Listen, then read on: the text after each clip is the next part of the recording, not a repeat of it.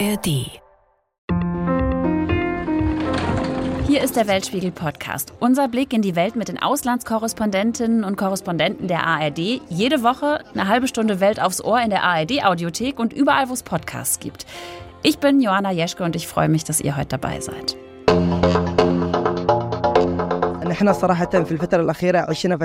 Um ehrlich zu sein, für uns ist das Leben in letzter Zeit hart. Mit dem stark steigenden Wechselkurs, ausgesetzten Gehältern, Stromausfällen. Jedem geht's schon elendig genug. Wir wollen keinen weiteren Krieg. Das war Adel Sheikh, ein Bewohner aus der Stadt Aden im Jemen. In das Land reisen wir heute im Weltspiegel-Podcast. Denn im Jemen, da herrscht die schlimmste humanitäre Krise der Welt. Das schätzen die Vereinten Nationen. 22 Millionen Menschen, also zwei Drittel der Bevölkerung, sind auf humanitäre Hilfe angewiesen. Und das schon seit Jahren. Nach jahrelangem Krieg im Jemen gilt erst seit wenigen Monaten eine brüchige Waffenruhe. Doch der Konflikt, der schwelt weiter. Und es kommen neue hinzu. Seit dem Angriff der Hamas auf Israel am 7. Oktober hat die Houthi-Miliz mehrfach Handelsschiffe im Roten Meer attackiert und eines sogar entführt. Die Houthis haben den Krieg in Nahost und die Unterstützung der palästinensischen Bevölkerung zu ihrem Thema erklärt und angekündigt, ihre Angriffe fortzusetzen, bis Israel die Offensive in Gaza beendet. Letzte Woche, da haben die USA und Großbritannien Stellungen der Houthi bombardiert aus der Luft und vom Wasser aus. Und zu der Zeit, da war mein Kollege Ramin Sina vor Ort im Jemen. Jetzt ist er wieder zurück im ARD-Studio in Kairo. Hi Ramin.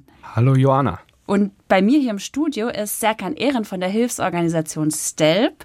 Du warst zur gleichen Zeit wie Ramin im Jemen. Ihr habt euch dort auch kurz gesehen. Herzlich willkommen bei uns. Hallo. Ihr beiden, mit welchen Eindrücken habt ihr den Jemen wieder verlassen und welche Bilder hängen euch vielleicht noch im Kopf nach? Wer möchte zuerst? Ramin, du? also mir hängen eher positive Bilder jetzt noch so im Kopf nach. Viele sehr nette Menschen, äh, die ich getroffen habe. Gutes Essen, etwas schärfer als sonst die arabische Küche. Äh, fantastischer Honig. Es gibt ja den besten Honig der Welt im Jemen und äh, ein Ort vom Gefühl, der noch etwas unberührter ist als vielleicht viele andere Länder, also kein McDonald's, keine Barclays Bank. Ähm, das hat mir eigentlich ganz gut gefallen. Ja, bei mir sah es nicht so positiv aus. Ähm, ich habe ja einen Hilfseinsatz äh, hinter mir und ähm, ja, ich hatte natürlich auch schöne Erlebnisse. Ich habe auch nette, sehr, sehr nette Menschen kennengelernt und ähm, war auch spannend, äh, dieses Land. Allerdings, ähm, ich hatte es äh, mit ganz, ganz viel Hunger, mit ganz viel Sorge, mit ganz viel Drama, mit äh, Eltern zu tun, die ihre Kinder verloren haben, äh, die nicht wissen, wie es weitergeht, die sehr, sehr große Angst vor der Zukunft haben. Genau, das sind so die Bilder, die ich vor allem mitnehme. Welche Projekte betreut STELP, also eure Hilfsorganisation, denn vor Ort? Wir haben vor fünf Jahren mit einer Suppenküche gestartet, die sieben Schulen versorgt. Äh, über 2000 Kinder. Mittlerweile sind auch die Lehrer sehr, sehr bedürftig und auch die äh, leben von dieser Suppenküche. Und äh, zu diesen sieben Schulen, die wir mit Lebensmitteln versorgen, äh, haben wir noch eine eigene Schule aufgebaut, eine Zeltschule für Binnengeflüchtete, also kurz vor Sana. Es ist ein großes Camp äh, in einem erbärmlichen Zustand, also so schlimm, wie man sich nicht vorstellen kann. Und dort, wie gesagt, haben wir diese Zeltschule aufgebaut. Wie wichtig sind solche Hilfsleistungen für die Bevölkerung dort? Ich meine, viele Kinder gehen ja gar nicht mehr zur Schule, weil es gar nicht möglich ist. Mhm. Wie wichtig ist es, da in so einer Situation Hilfe zu leisten? Also diese Suppenküche hat ganz, ganz vielen Menschen das Leben gerettet, also ganz vielen Kindern das Leben gerettet. Diese Suppenküche bietet den meisten Kindern, äh, die bei uns essen, tatsächlich die einzige Mahlzeit am Tag. Und diese einzige Mahlzeit am Tag ist halt meistens ein Sandwich, äh, ist ähm, eine Suppe, also wirklich ganz, ganz, äh, ja, das so Grundnahrungsmittel einfach, die äh, die Kinder am Leben halten. Und ähm, ja, man sieht es auch, wenn es dann tatsächlich klingelt. Also wenn es dann zur Pause klingelt, äh, da rennen die Kinder auf dem Pausenhof, aber nicht wie bei uns zum Spielen und um äh, sich den besten Platz oder die, den Ball zu sichern, äh, sondern um was zu essen bekommen. Also es ist wirklich äh, dramatischer Hunger. Ähm, so dramatisch, wie ich ihn nicht aus äh, Syrien kenne oder aus Afghanistan oder anderen Ländern. Auch da gibt es dramatische Bilder, ich möchte es gar nicht runter, runterspielen, aber auf meinen Hilfseinsätzen habe ich das ganz, ganz selten gesehen, dass Kinder wirklich sich so auf Essen stürzen du hast gerade schon gesagt, der Jemen ist bestimmt, also es ist ein besonderes Land, halt auch einfach, weil die Menschen so dringend Hilfe brauchen. Aber es ist ja auch nicht so einfach, da überhaupt mal hinzukommen. Also wie schwer ist es, in den Jemen zu reisen? Die Frage geht an euch beide. Ähm, und von dort zu berichten und Hilfe zu leisten? Also erstmal habe ich ewig gebraucht, um, rein, um ein Visum zu bekommen. Und äh, da fliegt man nicht einfach nach Sanaa, weil äh, Airlines äh, das nicht erlauben, nach Sanaa zu fliegen. Also man kann, man bekommt ein Visum der, der Koalition, der Regierung, der Exilregierung aber ähm, nicht für Sana eben. Das heißt, ich könnte jetzt nicht einfach nach Kairo einsteigen und nach Sana fliegen. Ich bin äh, in den Oman geflogen und vom Oman über die Landgrenze bis nach Seyun und von Seyun dann äh, nach Sana rein, aber auch nicht die normale Strecke, die sechs, sieben, acht Stunden geht, sondern dann tatsächlich wirklich durch umkämpfte Gebiete, durch Wüsten, äh, wo ganz, ganz viele Entführungen stattfinden, wo Straßen und äh, Wege vermiemt sind ähm, haben wir 24 Stunden gebraucht. Also es war wirklich sehr, sehr dramatisch, um da reinzukommen. Teilweise alle zwei bis zehn Kilometern dann ein Checkpoint, wo man wirklich mit gezielt mit gezogener Waffe dann äh, kontrolliert wird. Und ähm, das geht dann eine halbe Stunde, dann fährt man drei Kilometer weiter und wird nochmal kontrolliert. Und ähm, also es äh, gibt äh, angenehmere Dinge als äh, so eine Anreise ins, ins, Rebellengebiet. Also man ist ja potenziell auch immer eine Gefahr für äh, die Houthis, wenn man aus der Koalitionszone in dieses Gebiet fährt. Das heißt, wenn da äh, der Finger mal sehr, sehr locker am Abzug sitzt, dann äh, schießen die einfach auf, auf das Auto. Im Zweifel schießen sie eben, ohne das vorher nochmal zu checken. Also es ist schon, schon sehr, sehr dramatisch. Ramin, wie schwer ist es unter solchen Bedingungen, überhaupt zu berichten aus so einem Land wie dem Jemen?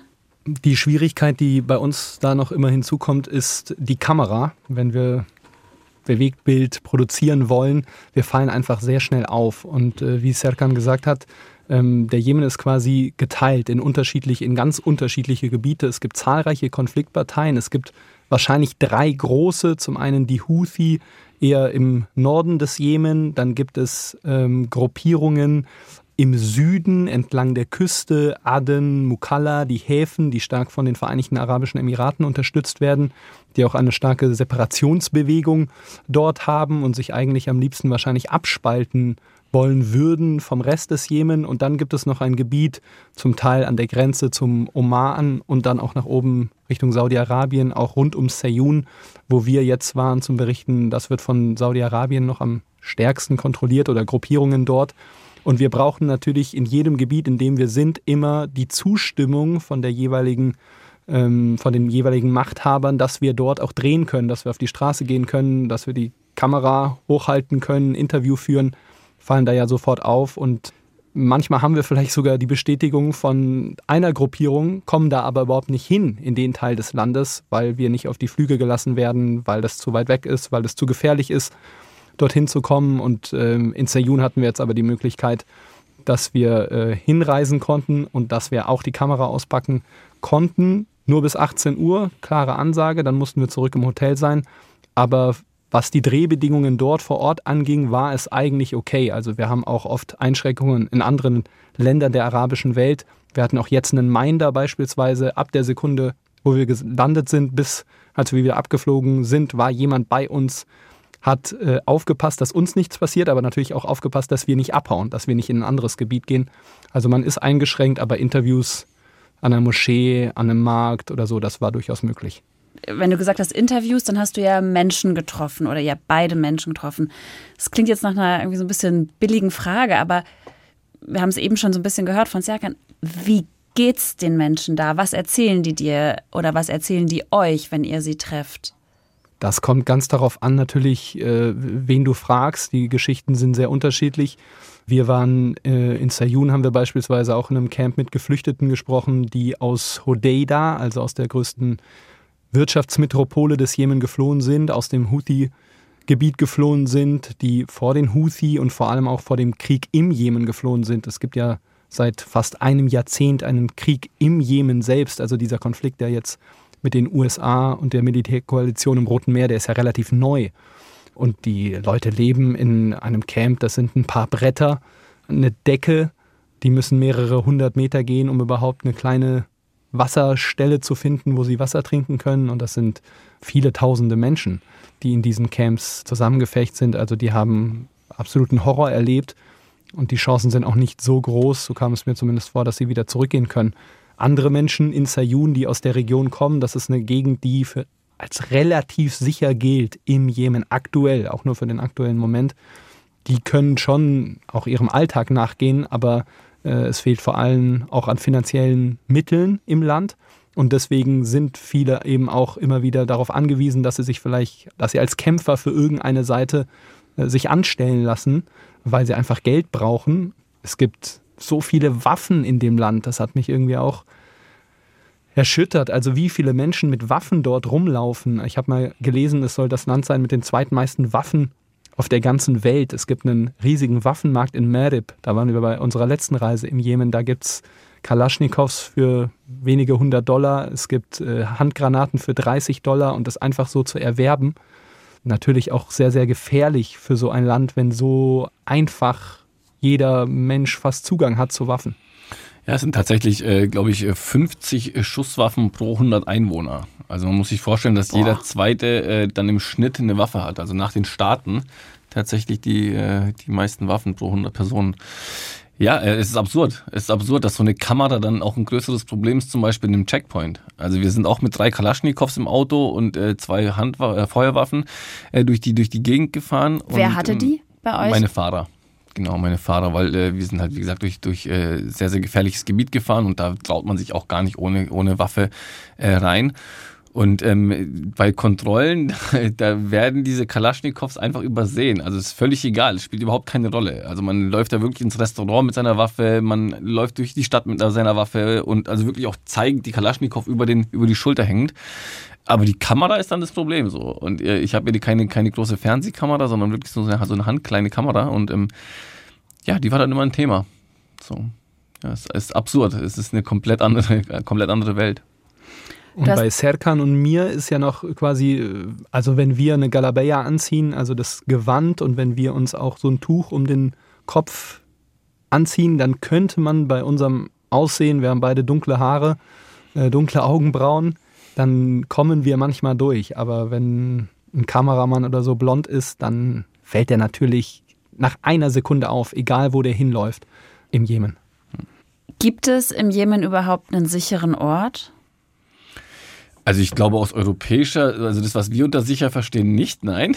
Aber als ich zum Beispiel in Seyun angekommen bin, äh, war das für mich wie ein Wellnessurlaub. Also das ist äh, für mich dann eine wahnsinnige Erleichterung. Also man fühlt sich dann schon extrem sicher ähm, wenn man die ganze Zeit ein Zahner war, wenn man weiß, dass die äh, Briten und die Amerikaner äh, in den nächsten Stunden und Tagen äh, die Stadt bombardieren möchten und das auch ankündigen, wenn man da in diese Kontrollen gerät, wenn man äh, alle zwei, drei Stunden mit einer Waffe äh, aufgefordert wird, irgendwas zu tun. Ähm, und dann aus diesem Gebiet, also durch dieses Gebiet fährt eben, von dem ich eben berichtet habe, ähm, von dieser umkämpften Zone, von diesen Wüsten und ähm, da ist Seoul schon relativ sicher für jemenitische Verhältnisse. Aber nein, also für europäische Verhältnisse, so das, was wir unter Sicherheit verstehen, da sind wir ganz, ganz weit weg davon, egal wo wir im Jemen sind.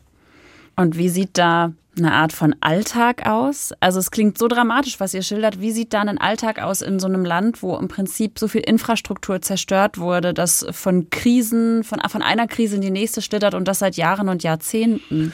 Ich glaube, die Frage ist halt, welche Gruppe man fragt. Also die Binnenflüchtlinge, wie Ramin eben schon erzählt hat, sind, äh, leben wirklich unter katastrophalsten Bedingungen. Also es sind noch nicht mal so Zeltstädte. Also wenn wir zum Beispiel über Lesbos sprechen und über schlimme Verhältnisse, dann sind diese Verhältnisse wahnsinnig schlimm. Ähm, aber im Jemen sind diese Flüchtlingslager, äh, wie Ramin eben schon gesagt hat, ein paar zusammengeschusterte Bretter mit, äh, mit Planen drüber. Und das ist dann, äh, und das ist dann gut. Also es ist dann ein guter Zustand. Dort ähm, sterben die Menschen an Cholera, ähm, verhungern. Ähm, also das ist wirklich sehr, sehr dramatisch. Dann dann hat man eben die Menschen, die sich dann äh, kaufen lassen, eben dann äh, Soldaten werden. Da verdient man noch ein bisschen was. Das heißt, äh, wenn man dann kämpft, dann äh, schafft man es noch zu überleben, weil man dann auch versorgt wird von, von, den, von den Machthabern. Äh, und die normale Bevölkerung, die blutet langsam aus. Also die blutet einfach langsam aus, das kann man nicht anders nennen. Ähm, Lehrerinnen seit Monaten und Beamte seit Monaten kein Gehalt äh, verdienen. Die, man merkt es auch, wenn man durch die Stadt fährt. Also äh, man kennt es aus, aus armen Ländern, auch wenn man mal im Urlaub war, dass man angebettelt wird. Das kennt man natürlich. Im Jemen ist Betteln äh, auf einem ganz anderen Niveau. Da schmeißt man sich gegen die Fensterscheibe, gegen das Auto und äh, schreit nach Hunger, also schreit nach Essen. Ähm, man, sieht, man sieht den Hunger wirklich den Leuten an. Also es ist jetzt nicht so, da kommt der Tourist, äh, den frage ich jetzt mal nach Geld, weil der hat Geld sondern ey, der sieht aus, als ob er ein bisschen was hat, von dem er was abgeben kann. Und ähm, ja, das ist ähm, ja dramatische Situation oder ähm, erschreckende Situation. Und was können Hilfsorganisationen da überhaupt leisten, wenn so, wenn die Not so groß ist? Ja, also allen kann man nie helfen. Es funktioniert grundsätzlich äh, nicht. Ähm, wir versuchen das, was wir äh, in unserer Macht steht, zu tun, ähm, was natürlich auch immer schwerer wird. Und wovor wir jetzt große Sorgen haben, ist eben, dass äh, Hodeida nochmal bombardiert wird und der Hafen nicht mehr ansteuerbar ist, weil dann haben wir ein großes Problem. Ähm, man kommt äh, in dieses Houthi-Gebiet nicht über den Süden mit Hilfslieferungen, nicht über den Osten, nicht über den Norden, da ist Saudi-Arabien. Man kommt äh, mit Hilfsgütern tatsächlich nur über den Hafen. Und wenn der nicht mehr ansteuerbar ist, und die großen Reedereien haben ja schon, äh, steuern ihn ja schon nicht mehr an, es sind wirklich nur noch kleine Schiffe, äh, dann äh, haben wir ein großes Problem. Also nicht nur unsere Projekte, unsere Projekte sind da wirklich nur ein kleiner Teil von äh, einer ganzen Legion mit mehreren Millionen Menschen, die auf Hilfe angewiesen sind. Die Vereinten Nationen haben jetzt angesichts anderer humanitärer Krisen auf der Welt die Hilfe für den Jemen ja schon zurückgefahren. Mhm. Kannst du das nachvollziehen? Ja, also ein Stück weit ja, aber natürlich aus der aus humanitärer Sicht nein. Ähm, aus, aus einer Sicherheitslage äh, schon. Also die, die, wurden ja auch Mittel gekürzt, äh, dem, dem World Food Program. Und dann spart man natürlich an den gefährlichsten Regionen. Also aus taktischen Gründen macht es schon Sinn, äh, weil es eben gefährlich ist. Kommt da überhaupt unsere Sachen, kommen da unsere Sachen an? Und dann entscheidet man sich natürlich ein Land, äh, für ein Land, wo, wo man genauso helfen kann, äh, aber es sicherer ist. Das heißt, so aus taktischen Gründen kann man das verstehen, aus humanitärer Sicht nein. Ja, weil wie gesagt, äh, der Hunger wirklich dramatisch ist. Also das ist ähm, auf einem Level, wie es äh, 2023 und 2024 nicht mehr sein sollte. Vielleicht müssen wir an der Stelle kurz erklären, wer eigentlich die Houthi sind. Die Houthi sind eine Miliz im Jemen. Der Name ist abgeleitet vom verstorbenen Stammesoberhaupt al-Houthi. Mehrheitlich gehören die Houthi dem schiitischen Zweig der Saiditen an. Über Jahrhunderte stellten sie die Herrscher über ganz Jemen, eine religiös begründete Monarchie. Bis 1962 der Imam gestürzt und die Arabische Republik Jemen gegründet wurde. Damals wurden die Saiditen noch von Saudi-Arabien unterstützt. Die Houthi-Miliz kontrolliert seit fast zehn Jahren große Teile des Landes. Ihr Ziel, den ganzen Jemen einzunehmen. 2014 haben sie die Hauptstadt Sanaa besetzt. Seitdem herrscht Bürgerkrieg. Unterstützt werden sie vom Iran als Teil der selbsternannten Achse des Widerstandes gegen Israel, zu der auch die Hamas gehört. Ramin, was sind denn das für Typen, die Houthi? Was, was wollen die? Kannst du uns das nochmal auseinandersortieren? Auseinandersortieren. Ja, die Houthi, sie selbst nennen sich Ansar Allah, die Helfer Gottes, heißt es. Sie sind im Norden des Jemen ganz nah an der saudischen Grenze verwurzelt und sie sind seit mehr als 20 Jahren mittlerweile schon existieren sie. Sie sind aufgefallen recht früh schon bei Demonstrationen im Norden des Jemen mit anti-israelischen, anti-amerikanischen, anti-saudi-arabischen und auch anti-Zentralregierungsslogans vor vielen, vielen Jahren. Und sie hatten dann ihren großen Moment 2014 Drei Jahre nach dem sogenannten arabischen Frühling gab es auch äh, Unruhen im Jemen und der damalige Langzeitpräsident war zurückgetreten und der Präsident, der darauf folgte, der, der war nicht so stark und die Houthi haben diesen Zeitraum genutzt, haben es geschafft, die Hauptstadt Sanaa zu erobern. Sie haben auch die Hafenmetropole Hodeida erobert und sie haben es geschafft, in den vergangenen zehn Jahren ihr Territorium sogar noch sukzessive immer weiter auszubauen. Und das, obwohl Saudi-Arabien 2015 interveniert ist mit einer eigenen Militärkoalition, auch mit den Vereinigten Arabischen Emiraten. Und sie haben versucht, die Houthi zurückzudrängen, aber das ist ihnen nicht gelungen.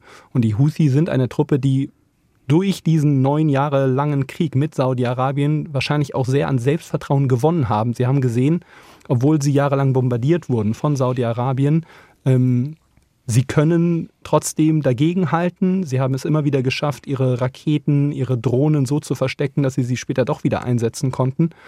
Und deswegen sind sie keine Truppe, die ich einschätzen würde als eine, die jetzt so schnell zurückschreckt, auch angesichts von Angriffen der USA. Du hast gerade schon angesprochen, Angriffe seitens der USA. Ähm, nachdem ja die Houthi immer wieder Handelsschiffe im Roten Meer angegriffen haben, haben sich dann Ende letzter Woche ich sag mal, die USA und Großbritannien in Anführungszeichen eingemischt und Stellung der Houthi bombardiert. Ihr wart beide zu dem Zeitpunkt noch im Land. Was habt ihr davon mitbekommen? Also bei mir war das, ähm, ja, ich habe äh, alle Schulen besucht, ich habe unsere Projekte besucht und ähm, habe mich dann entschieden, äh, demnächst die Stadt zu verlassen. Und dann kam mittags die Meldung rein, dass Großbritannien und die USA vorhaben, eben zu bombardieren. Zu dem Zeitpunkt dachte ich noch, dass es die Hafenregion äh, trifft. Ich hatte nichts mehr zu tun, ich hatte kein Geld mehr in der Tasche und äh, dachte dann, ja, okay, ähm, dann werde ich es heute Nacht wagen. Und äh, bin dann losgefahren nach mir wurde dann äh, tatsächlich der letzte Checkpoint dicht gemacht und äh, zwei, drei, vier Stunden später äh, sind dann die Raketen auf Sana geflogen. Ich hatte nur Glück, dass ich überhaupt rausgekommen bin, weil nachdem die äh, Stadt bombardiert wurde, ähm, eben dicht gemacht wurde. Das heißt, ich wäre jetzt noch äh, drin und wäre nicht mehr rausgekommen. Ramin, du warst ja... Ja, wir waren, ich war in sicherer Entfernung. Also wir waren mehrere hundert Kilometer entfernt von, von den Bombardierungen. Warum die Angriffe gerade jetzt? Also der US-Präsident hat ja ganz lange ausgeschlossen, sich da überhaupt einmischen zu wollen. Warum dann doch? Ja, aber ganz so überraschend ähm, kam es dann doch nicht. Also diese Kriegsschiffe, die stehen ja schon seit ähm, einem Monat rund um die jemenitischen Gewässer und das sind ja schon einige.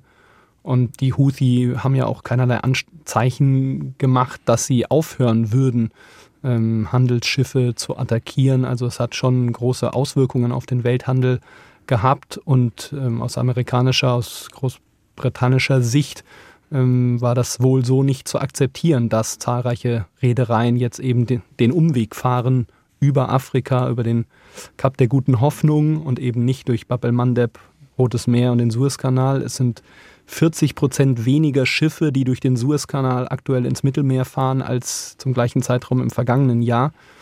Und ähm, auch der Handel rund um den israelischen Hafen Elat ist eingebrochen, stark eingebrochen in den vergangenen Wochen. Also aus Houthi-Sicht haben sie da durchaus gewisse Erfolge erzielt und deshalb dann jetzt wohl der Angriff der Amerikaner vor allem auch was Prestige angeht. Also ich meine, die ganze arabische Welt, meine ganzen Kontakte, die ich da in der arabischen Welt habe, die feiern die Houthis. Also dass sie als, als Rebellengruppe äh, sich da so einen Namen gemacht haben, dass sie sich da mit den, mit den Amerikanern anlegen. Und es ist ja nicht, war ja nicht, also in, so war das ja nicht ähm, absehbar, weil die, die Houthis haben ja tatsächlich auch äh, Probleme, ihr eigenes, äh, ihr, ihr eigenes Territorium äh, zu leiten. Ich meine, wir sprechen hier von Rebellen, die plötzlich in Regierungsverantwortung sind. Ähm, äh, das sind ein paar Leute, die halt äh, mit der Kalaschnikow kämpfen können, aber plötzlich so einen Staat leiten. Und deswegen haben die, also deshalb haben die äh, eigene Probleme. Und äh, dann sich mit, mit den Amis anzulegen, das ist natürlich schon, schon eine Nummer. Und wenn du mit denen sprichst, dann, dann äh, sehen die sich selber schon als absolute Helden und Idealisten. Ähm, also aus ihrer Sicht heraus ähm, kann man natürlich streiten, für welche Sache, aber aus ihrer Sicht sagen sie, okay, hey, wir äh, stehen äh, zu Palästina, weil sie eben sagen, wir blockieren hier den Seeweg zu Israel. Und ähm, ja, also sie, sie opfern sozusagen oder riskieren ihr Leben, um äh, die Sache der Palästinenser zu unterstützen. Das sind die Houthi und mhm. die anderen Menschen im Jemen, wie stehen die zu den Houthi? Was habt ihr da mitbekommen? Schwierig, also ganz, ganz schwierig, weil kaum einer drüber sprechen möchte. Also wenn wir in Deutschland von Meinungsfreiheit sprechen und von eingeschränkter, dann ist es äh, ein absoluter Witz, weil äh, dort landest du halt dann wirklich ein paar Jahre im Gefängnis oder wirst im Zweifel auch getötet, äh, wenn du, wenn man was Falsches sagt und zwar völlig egal wo im Jemen. Ähm, deshalb sind ja sind die meisten da bedeckt. Ähm, ich habe immer nur wieder rausgehört eben, dass ähm, die Sorge eben groß ist, dass die Sorge groß ist, dass dieser Krieg noch weiter eskaliert. Also Familien haben natürlich auch Angst, dass ihre Kinder eingezogen werden. Also ich war bei einer Familie, die wir auch schon so lange unterstützen. Da wurde der 17-jährige Sohn eingezogen und äh, drei Wochen später ist er äh, gestorben da besteht natürlich immer wieder Sorge. Ja, ich fand schon spannend, weil wir waren ja in einem Gebiet, Seyun, das ist eine Gegend, die nicht von den Houthi kontrolliert wird, die auch noch nie von den Houthi kontrolliert wurde, ähm, in denen vielen Menschen die Houthi eher ablehnen und vor allem auch die äh, politische Führung die Houthi ablehnen. Und dennoch haben dort zahlreiche Menschen, mit denen wir gesprochen haben, die wir interviewt haben, die haben gesagt, ja, aber das Thema Palästina ist größer. Und in diesem Konflikt zwischen den Houthi und den Amerikanern, die stellvertretend für Israel stehen, können wir das nur befürworten, was die Houthi machen. Und das haben nicht nur Leute auf den Straßen an der Moschee gesagt, das haben auch geistliche Führer, Führer von Stämmen äh, uns auch gesagt. Also das fand ich schon sehr interessant, dass es selbst in Gebieten eben, die nicht von den Houthi kontrolliert werden, dann doch Fürsprecher für die Houthi gab in diesem Konflikt mit den USA. Der Krieg im Jemen wird oft als Stellvertreterkrieg bezeichnet. Die Houthi bekommen Geld und Waffen aus dem Iran. Die international anerkannte Regierung des Jemen wird unter anderem von Saudi-Arabien unterstützt. 2015 begannen saudische Einheiten und andere Länder, unter anderem die Vereinigten Arabischen Emirate, die Houthi zu bekämpfen. Iran und Saudi-Arabien kämpfen um die Vorherrschaft im Nahen Osten. Seit wenigen Monaten gilt eine brüchige Waffenruhe. Wenn wir noch mal ein kleines bisschen, ihr habt es ja gerade schon angesprochen, stupst, wenn wir noch mal ein kleines bisschen rauszoomen und uns die Lage im Nahen Osten da angucken. Also wie eng ist das, was wir im Gazastreifen sehen müssen, verknüpft mit den Ereignissen jetzt im Roten Meer und im Jemen? Und wie hat sich die Lage verändert seit Anfang Oktober, seit den äh, Angriffen der Hamas und der Reaktion Israels darauf? Es ist alles miteinander, alles hängt mit allem zusammen. Also es ist mega verknüpft. Ich glaube, dass viele am Anfang, am 7. Oktober oder spätestens dann nach den Bombardierungen der Israelis von Gaza hatten eher damit gerechnet, dass eine zweite Front aufgeht zwischen Israel und der libanesischen Hisbollah. Und dann ist es schon auch ein, eine Charaktereigenschaft dieser Gruppierungen im Nahen Osten, die anti-israelisch, anti-amerikanisch ausgerichtet sind, dass sie oft auf einen Überraschungseffekt setzen. Und es kam dann schon etwas überraschend, dass die Houthi diesen Konflikt quasi ins Rote Meer ziehen. Und sie, sie knüpfen diese zwei Konflikte ja auch eng aneinander. Und es scheint schon so, dass eigentlich die größte Möglichkeit bestünde, dass die Houthi aufhören, Schiffe im Roten Meer zu attackieren, wenn es einen Waffenstillstand in Gaza gäbe und die Israelis aufhören, Gaza zu bombardieren. Also da stellt sich die Frage, ob die Militärkoalition um die, um die Amerikaner, ob es so viel bringt, jetzt aktuell wirklich die Houthi-Stellungen zu bombardieren, ob sie sie militärisch wirklich so schwächen können. Ich habe es vorher schon gesagt, die Houthi sind eigentlich Experten darin, ihre Drohnen und Raketen geschickt zu verstecken. Und ob nicht vielleicht auch ein gewisser Druck auf die israelische Regierung, dort einen Waffenstillstand zu erzielen, vielleicht auch eine Lösung im Roten Meer wahrscheinlicher machen würde. Das kann ich, kann ich bestätigen. Also äh, mit allen Houthis, mit denen ich gesprochen habe, die sagen genau das. Also wenn Israel, äh, also ich zitiere, wenn Israel ähm, die Zivilisten in Palästina aufhört zu töten, hören wir auf, Schiffe zu bombardieren. Ähm, das heißt, äh, wir beenden es morgen sozusagen, äh, wenn, dort, äh, wenn dort Familien nicht mehr sterben müssen. Also der Krieg an sich ist, hängt natürlich nicht damit zusammen, klar, aber die aktuellen Ereignisse, wie Ramin sagt, die sind da ganz, ganz eng verknüpft. Iran spielt da natürlich eine ganz, ganz große Rolle, die das natürlich eskalieren lassen möchten, auch wahrscheinlich. Was ich auch spannend finde, ist, ähm, dass beispielsweise Saudi-Arabien hat relativ zurückhaltend reagiert auf diese Bombardierungen der Amerikaner. Ja? Und Saudi-Arabien ist eigentlich die Macht, die in den vergangenen neun Jahren nichts anderes wollte, als dass die Houthi wegkommen von der Regierung in Sanaa. Die hätten sich vor ein paar Jahren bestimmt sehr gefreut, dass die Amerikaner Houthi bombardieren, aber sie sind mittlerweile in Saudi-Arabien so eingeschüchtert von den Houthi, weil diese sie immer wieder empfindlich mit ihren Drohnenangriffen getroffen haben, dass sie nun eigentlich darauf setzen, auf Gespräche, was einen permanenten Waffenstillstand angeht. Die Saudis würden am liebsten wahrscheinlich raus aus dem Krieg, weil er sie äh, mehr als 100 Milliarden Dollar gekostet hat. Und äh, sie fürchten, dass jetzt Angriffe der Amerikaner auf die Houthi wiederum diese möglichen Friedensgespräche mit den Houthi torpedieren könnten.